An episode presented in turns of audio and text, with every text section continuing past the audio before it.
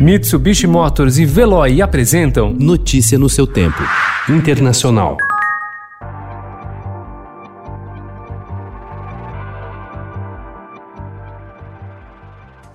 O candidato democrata Joe Biden escolheu ontem a senadora Kamala Harris como vice de sua chapa na disputa pela presidência americana. Ela é a primeira negra a compor uma chapa presidencial e a terceira mulher a concorrer como vice nos Estados Unidos. Como Biden tem 77 anos, Kamala é considerada uma potencial sucessora de Biden em 2024, caso ele seja eleito.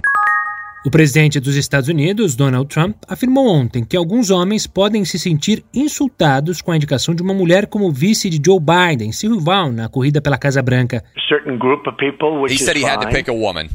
He he said that, and you know, some people would say that men are insulted by that, and some people would say it's fine. I, I don't know. A declaração foi dada horas antes de Biden anunciar a senadora Kamala Harris como companheira de chapa.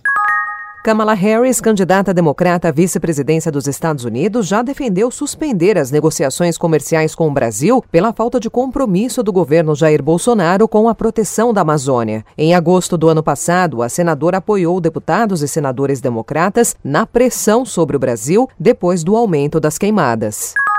As renúncias do primeiro-ministro Hassan Diab e de membros do seu gabinete na segunda-feira não foram suficientes para impedir que libaneses voltassem a ocupar ontem as ruas de Beirute para exigir a saída do que consideram uma classe dominante corrupta e reformas urgentes no governo. Manifestantes também querem a saída do presidente e do chefe do parlamento. Em parceria com a Prefeitura da cidade de São Paulo e aproveitando a estrutura criada em razão do projeto São Paulo Cidade Solidária, a Associação Cultural Brasil-Líbano aderiu à campanha humanitária de arrecadação de cestas básicas e medicamentos para as vítimas atingidas pelas explosões do dia 4 no porto de Beirute.